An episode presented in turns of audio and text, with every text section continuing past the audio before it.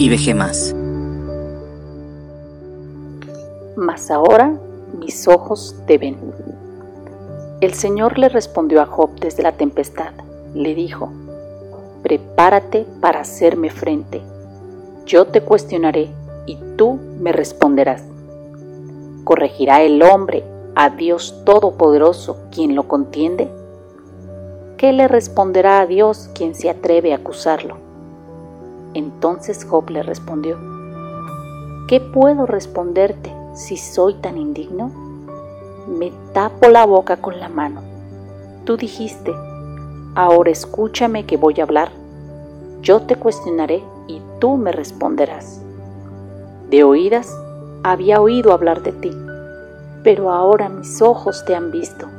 Por eso me retracto en polvo y ceniza. Job 38, 1 al 3, 41 al 4 y 42 del 4 al 6. ¿Cómo puedes conocer a Dios? ¿Cómo puedes verlo?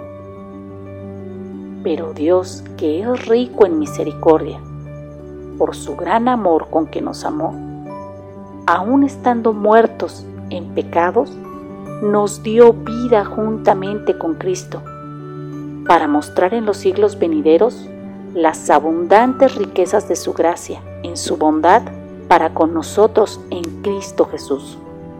Efesios 2, 4 al 5 y 7. Por medio de Cristo, todos podemos acercarnos al Padre en el mismo espíritu. Por lo tanto, ustedes, los que no son judíos, ya no son inmigrantes ni exiliados, sino ciudadanos junto con el pueblo santo y forman parte de la familia de Dios. Efesios 2, 18 y 19. Les daré un corazón que me conozca, porque yo soy el Señor.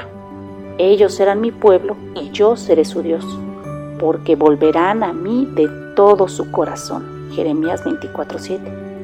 Y te acordarás de todo el camino por donde te ha traído Jehová tu Dios estos 40 años en el desierto para afligirte, para probarte, para saber lo que había en tu corazón, si habías de guardar o no sus mandamientos. Deuteronomio 8.2. Si hubiera yo desmayado, si no creyese que veré la bondad de Jehová en la tierra de los vivientes. Salmo 27.3. Jehová cumplirá su propósito en mí. Tu misericordia, oh Jehová, es para siempre no, me desampares en la obra de tus manos.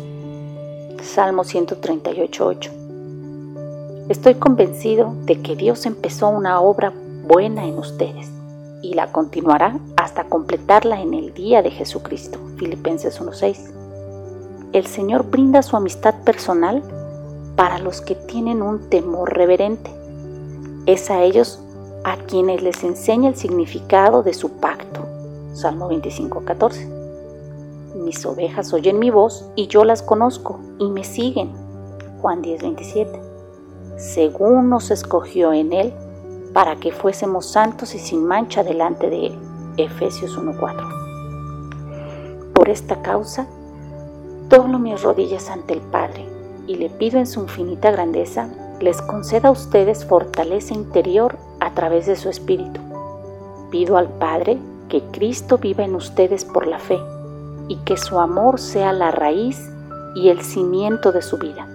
Así podrán comprobar con todo el pueblo santo de Dios cuán ancho y cuán largo, cuán alto y profundo es su amor. El amor de Cristo es tan grande que supera todo conocimiento para que sean llenos de toda la plenitud de Dios. Efesios 3, 14 al 19. Jesucristo nos dio vida nueva, un nuevo corazón para acercarnos a Él. Dios nos brinda su amistad personal y nos hace conocer su pacto. La obra que comenzó en nosotros la perfección a través de las pruebas, tribulaciones, aflicciones, pero tenemos esperanza y confianza de la bondad de Dios. Como el apóstol Pablo en Filipenses 3, 8 y 10 decimos, nada vale la pena por el incomparable valor de conocer a Cristo Jesús mi Señor y el poder de su resurrección y la participación de sus padecimientos.